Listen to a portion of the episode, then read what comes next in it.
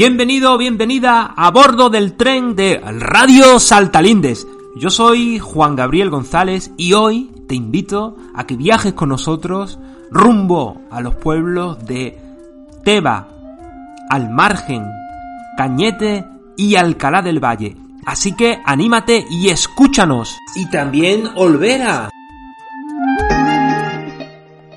Para contactar con Salta Lindes puedes hacerlo a través de los técnicos de juventud y deporte de tu localidad o bien en los puntos de información juvenil. También puedes hacerlo a través de correo electrónico 1 3 saltalindes@gmail.com o bien si es para temas relacionados con nuestro programa de radio saltalindesradio@gmail.com. Estamos también en las redes sociales, Twitter, Facebook e Instagram. Puedes buscarnos por Saltalinde. Estamos en YouTube, Evox y Spotify, donde colgamos nuestros programas de radio. Puedes buscarnos por Saltalindes. Y no te olvides de visitar nuestro blog salta-lindes.blogspot.com.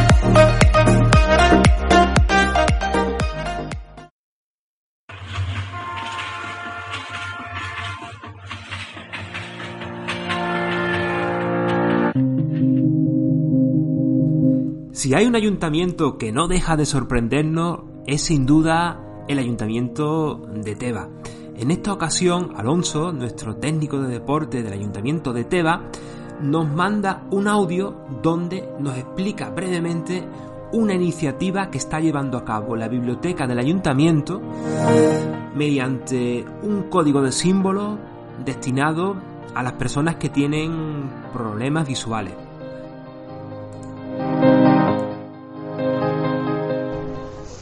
Buenas tardes, soy Alba González, concejal de Cultura del Ayuntamiento de Teba, y hoy para los oyentes de Saltalín le quiero contaros una iniciativa que hemos desarrollado en Teba, concretamente en nuestra Biblioteca Pública Municipal. Y es que desde aquí venimos potenciando actividades de fomento a la lectura y dentro de estos planes eh, pretendemos que nuestra biblioteca deje de ser entendida solo como un espacio que alberga bibliografía, sino que también se convierta en un centro cultural vivo y dispuesto al aprendizaje de amplios sectores de la sociedad. Por esto mismo hemos tenido en cuenta un proyecto que queremos compartir con vosotros y que es la adaptación de la biblioteca para la mejora de la visibilidad de los libros y colores con el objetivo de favorecer a alumnos y alumnas del club de lectura que puedan tener discapacidad visual. Esta idea nos la propuso una persona de aquí del pueblo y que además nos, ha ayudado también a catalogar los libros con estos códigos. ¿Cómo se realiza?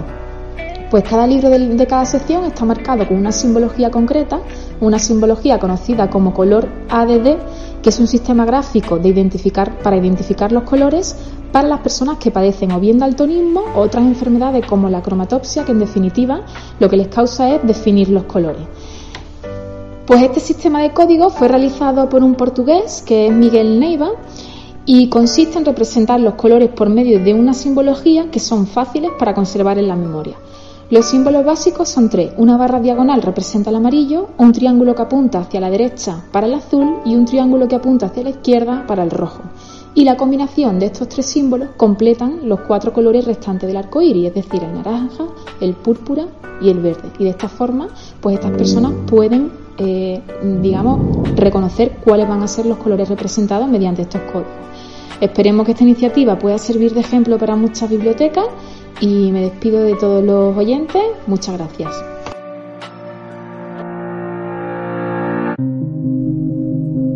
Muchísimas gracias a los dos y enhorabuena Alba por esta iniciativa tan fabulosa y que os honra. El Ayuntamiento de Tebas siempre sensible con aquellas personas que más nos necesitan. Vamos a continuar eh, con el programa y nos vamos ahora rumbo al margen. Em, allí nos espera nuestro compañero Chema. Saludos radioyentes de Saltalinde, soy Chema, técnico de juventud del Ayuntamiento de Almargen y creador de la web y del proyecto Al margen de tu mente. Quería dejaros un mensaje. Espero y deseo que tengáis cada día más claro vuestros propósitos de vida. ¿Cuántas veces te has hecho la pregunta ¿quién soy? ¿Y cuántas veces te has hecho la pregunta, ¿dónde estoy? ¿Y cuántas veces te has hecho la pregunta, ¿qué quiero ser? En nuestro día a día recibimos mensajes de nuestras conocidas, de nuestro padre, de nuestra madre, del profesorado, de vídeos que me llegan, de frases, de la persona que me contrata para trabajar, de la que estoy compartiendo vida. ¿Cuánto te dejas llevar por toda esta gente que te rodea? ¿Cuánto te paras a pensar dónde quieres llegar? Termino como he empezado. Radio oyente de Saltalinde, espero y te deseo que cada día tengas más claro tus propósitos de vida, porque el regalo de la vida no se detiene.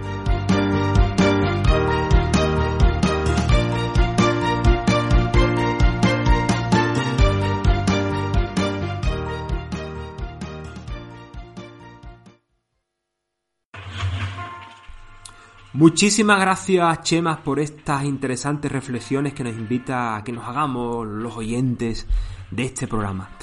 Nos vamos ahora rumbo, nada más y nada menos, que a Cañete, con Pedro.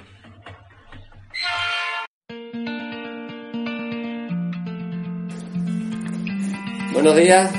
Esta semana desde Cañete La Real traemos el relato de Antonio Serrano. Antonio Serrano es el creador del grupo ciclista de Cañete La Real, un grupo recientemente creado y que está teniendo una gran repercusión. ¿En qué momento y cuál fue el motivo por el que decidiste llevar a cabo la creación del grupo ciclista de Cañete La Real, Antonio? Pues como bien has dicho tú antes, el grupo ciclista de Cañete es relativamente joven. Hemos empezado a funcionar a mediados de este verano. Y la idea por la que ha surgido es porque había en el pueblo una, una serie de gente que estábamos saliendo en bicicleta, pero nunca hemos coincidido para salir en grupo. Salíamos una hora, salíamos otra otra hora, e incluso en algunas rutas, en algunas rutas hemos coincidido. Entonces, eh, un día hablando con uno de los componentes, me surgió la idea y le pareció bastante bien y a raíz de eso pues empezó a funcionar el grupo. ¿Qué crees que podría hacer la administración para colaborar con el grupo, con el grupo ciclista? Pues yo creo que la administración podía colaborar no solo con el grupo ciclista, sino con, con todos los ciclistas de todos los, de todo el entorno y con algo muy especial que es el cicloturismo, que cada día se está imponiendo más en los pueblos estos de, de la comarca. Y la verdad que yo creo que no tendría que hacer grandes inversiones, solamente sería mantener un poco los caminos y las vías pecuarias. Vías pecuarias que no, que no son del año pasado ni de hace 10 años. Estamos hablando de vías pecuarias que, que llevan siglos marcadas y que nosotros en los últimos años se han ido quitando poco a poco y cada vez han quedado menos. Cuéntanos un poco en qué consiste, cómo funciona el, el grupo ciclista. Pues el grupo ciclista ahora mismo lo que estamos haciendo es utilizando el WhatsApp y a través del WhatsApp estamos haciendo la- las reuniones para quedar y para salir. Normalmente en el WhatsApp ponemos las horas de salida, ponemos también los puntos de encuentro porque no siempre son los mismos y una vez que hemos hecho algún recorrido pues lo publicamos en el WhatsApp para que, para que el resto de los componentes lo vean, lo comenten e incluso le den ideas para hacer ellos rutas. ¿Cuáles son a tu juicio los cambios más grandes que ha sufrido el ciclismo en nuestro municipio antes de la creación del grupo ciclista y tras su creación? La verdad que no, no ha surgido mm, grandes cambios porque, como decíamos anteriormente, llevamos muy poco tiempo. Pero después de, de enterarse alguna gente de que se había constituido el grupo, sí es verdad que nos han preguntado, hay gente que no, no ha hecho ciclismo, que quería, estaba interesado en pegarse al mundo de la bicicleta. Y desde aquí quiero, aprovechar a todo aquel que vaya a iniciarse en este mundo que no haga grandes inversiones en bicicletas, porque eh, bicicletas hay de muchos precios y generalmente suelen ser caras. Entonces yo creo que para empezar con una bici que sea un precio más o menos económico, puede empezar. Que más adelante quiere seguir, quiere buscar una buena bicicleta, pues siempre está a tiempo de, de buscarla. Has contestado un poco a la siguiente pregunta. ¿Existe algún perfil, alguna edad, una condición, unos requisitos para poder formar parte de este grupo? No, no hay ningún tipo de perfil ni de condición física. Eh, de hecho, hay gente que tiene 14 años y otros están jubilados. Y una cosa que, que hemos logrado en, este grupo es que hemos roto un poco con el tabú del tema del ciclismo, que estaba muy impuesto el machismo, porque se ha integrado en nuestro grupo unas cuantas chicas que eso es difícil de ver en los, municipios de, de aquí del interior. ¿Crees que, este grupo puede afectar las relaciones con, otros municipios, con municipios vecinos? Yo creo que sí, que puede ser positivo, porque, por ejemplo, en nuestro grupo tenemos ya un chaval que es de ese rato y yo creo que siempre puede haber una buena relación a la hora de, hacer rutas en común, si se hace algún evento, si, se algún, si también si se hace algún tipo de competición, yo creo que puede ser beneficioso para el resto de los municipios. ¿Cuál es el tipo de ruta habitual que soléis hacer? Pues normalmente hemos estado haciendo durante el verano mm, unas rutas por las tardes mm, para que se iniciaran los que están en menos forma física y los fines de semana sí hacemos rutas más largas, ya para el resto de los, de los componentes. Y también hay que distinguir un poco en el tema de la ruta el tema del tiempo, porque los meses que entran de ahora en adelante para el ciclismo suelen ser meses malos.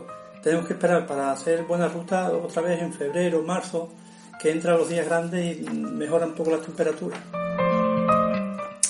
Eh, es eso, además del ciclismo, he oído que estáis planeando, sobre todo para estos meses, el, otros, otros caminos, otras opciones deportivas para poder seguir disfrutando del deporte cuando no sea la mejor opción coger la bicicleta. Eh, pues sí, sí, hemos hablado en el grupo porque como en este tiempo la bicicleta más o menos hay que hacer un parón, pues dedicarlo a otras actividades deportivas porque si tenemos algo en común en el grupo es que a todos nos gusta en general el deporte. Entonces hemos estado viendo de, de hacer otras prácticas de deporte como pueden ser senderismo, orientación, eh, incluso mm, otro tipo de deporte, vamos, que venga bien al resto de los componentes. ¿Te gustaría entonces, la intención, el plan es que hacer seguir creciendo el grupo, ¿no? Pues sí, yo creo que sí, que la, la intención es seguir creciendo. Para que el grupo crezca o cualquier grupo crezca, yo creo que la idea es que se integre, se integre en el grupo gente joven. La, lo que hace que el grupo crezca y se mantenga y haya actividad es que haya gente joven. Yo creo que para que siga tenemos que integrar a gente joven, del pueblo.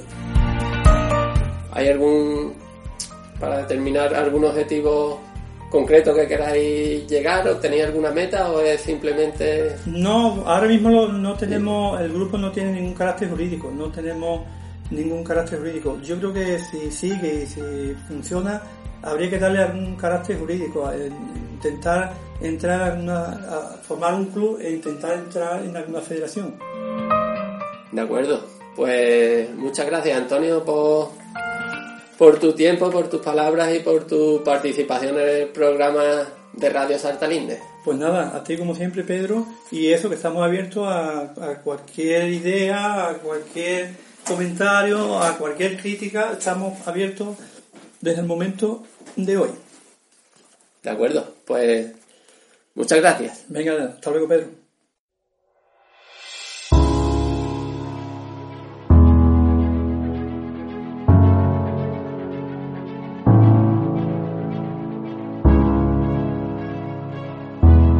Muchísimas gracias Pedro por enviarnos la crónica desde Cañete La Real. Sabes que nos importa lo que sucede en tu pueblo, porque queremos a Cañete.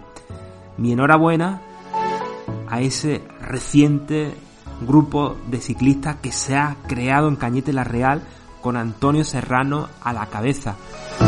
Esperemos que más pronto que tarde veamos por ese futuro proyecto de la gran senda Saltalinde un concurso de bicicleta entre los pueblos que conforman Saltalinde, donde este grupo ciclista junto con los otros que existen ya en, distintos pueblos, como es el caso de Alcalá, podamos participar juntos de esa gran jornada. Vamos a continuar con el programa y nos quedamos donde estamos, en Alcalá del Valle. Hablé con un joven muy interesado en la permacultura. Él nos va a explicar lo que es eso.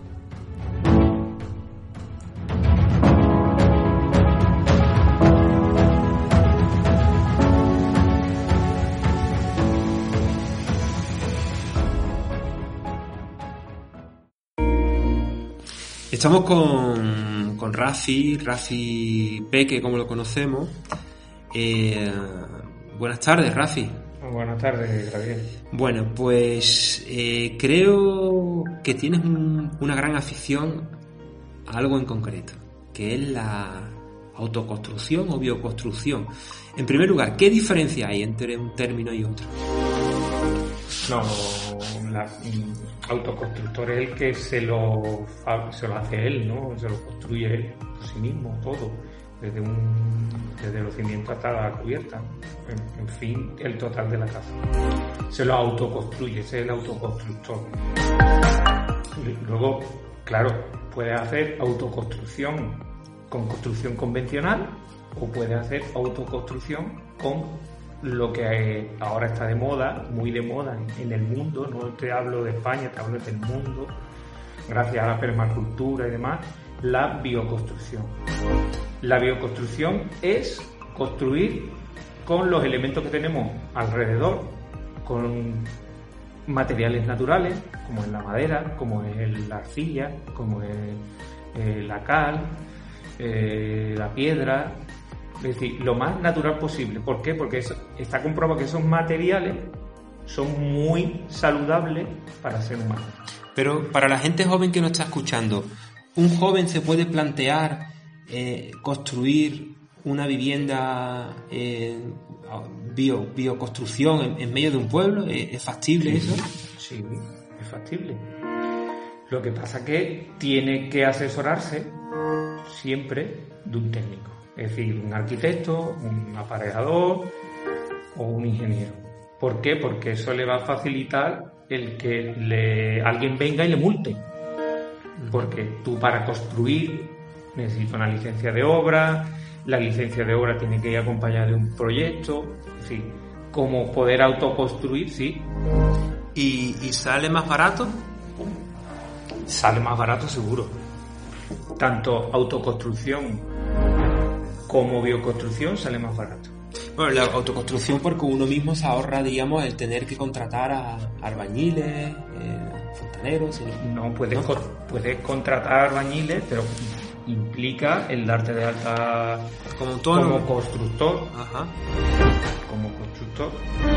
Y poder contratar o, a varios peones o, o cosas que tú no sepas hacer.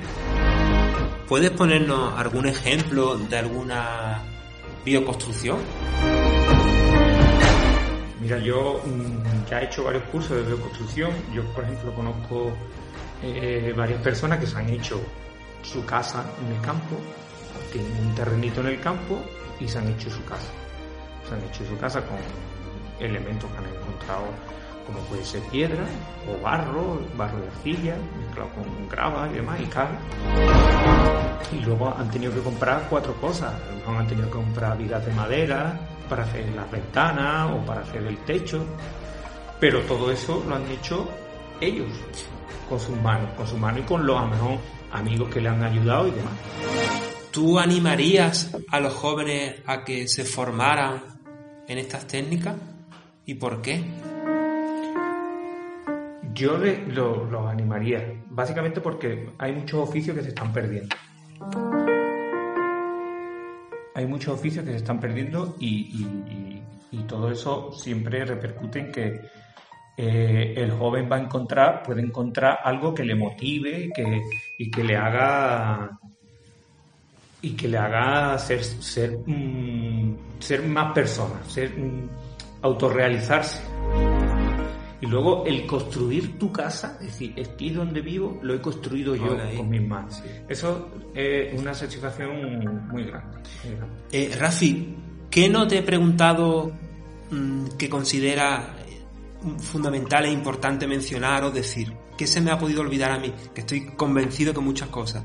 Y que es importante para que los jóvenes, los y las jóvenes, tengan conocimiento de lo que es este proceso mira, lo, principal es intentar ser libre, ser libre de, este sistema que, está manejado por los que están manejados, por, los, por los banqueros, por los que tienen dinero. Y sobre todo por distintas industrias, como pueden ser el cemento, o pueden ser el acero, pueden ser otras que hacen que tengamos casas muy repetidas, pero son casas no saludables si no son saludables para el cuerpo. De hecho, cada vez hay, hay más enfermos y no saben realmente por qué. ¿Por qué? Porque, mira, respiran pintura tóxica, respiran el cemento, el mismo cemento. Es decir, todo el material que está hecha, sus casas, que se supone que es donde tú vas a estar el mayor tiempo posible, y de hecho la pandemia ha venido a refrendar eso, a que no tenemos casas saludables, no tenemos casas confortables, la bioconstrucción viene a eso, a hacer casas saludables. Una muy, muy interesante reflexión. Pues Rafi, te agradecemos este tiempito que, has estado con nosotros y te emplazamos para futuras colaboraciones con, con este, este modesto programa, si así lo determina. Muchas gracias, Gravier, por tu por tu estima eh, o por tu gran estima hacia mí, hacia mi persona. Y sabes que es así, sabes que soy sincero. Muchas gracias, Rafi. Gracias.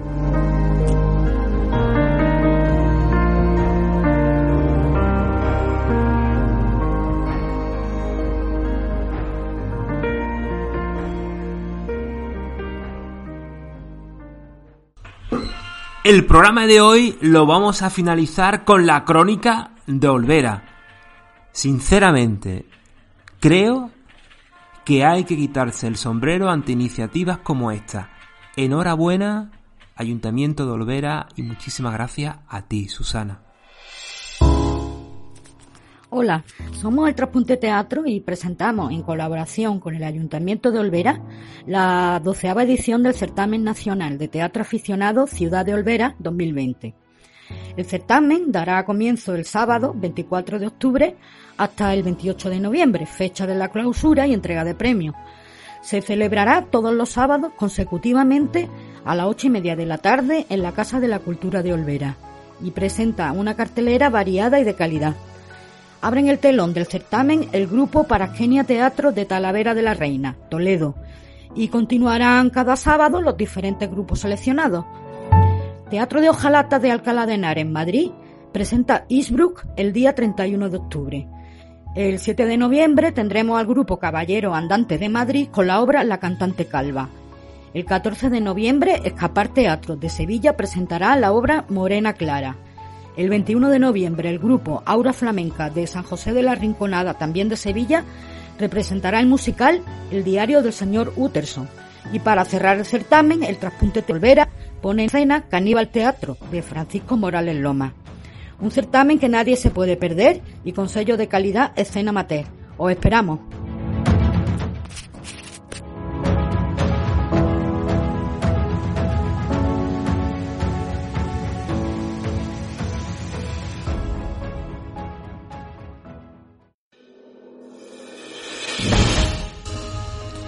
Y con esto llegamos al final de una nueva edición del programa juvenil de Radio Saltalindes. Un programa hecho por los y las técnicos de juventud y deporte de los ayuntamientos que conforman este proyecto. En esta ocasión hemos contado con la colaboración de los siguientes pueblos. Teba, Almargen, Alcalá del Valle, Cañete y Olvera. Desde aquí hacerle un reconocimiento público a todos y cada uno de los compañeros y compañeras que han enviado su crónica y han hecho que sea posible este programa. Asimismo, es de justicia reconocer la labor de colaboración que supone participar en este programa de los diferentes colectivos y personas que se han prestado voluntariamente a intervenir en las distintas crónicas e entrevistas. Este programa tiene sentido porque tú estás, porque tú nos escuchas, pero queremos conocerte aún mejor. Queremos que nos digas cómo te gustaría que fuera el programa. Para ello, te dejamos la siguiente información. Ha sido un auténtico placer. Yo soy Juan Gabriel González y nos escuchamos en el próximo programa.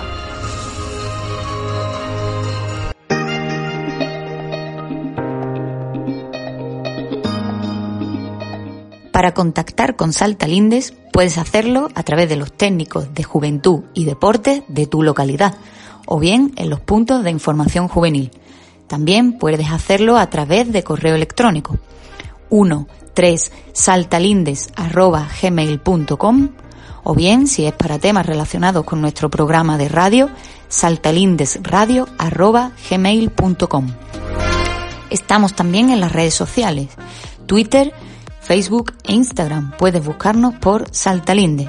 Estamos en YouTube, Evox y Spotify, donde colgamos nuestros programas de radio. Puedes buscarnos por Saltalindes. Y no te olvides de visitar nuestro blog salta-lindes.blogspot.com.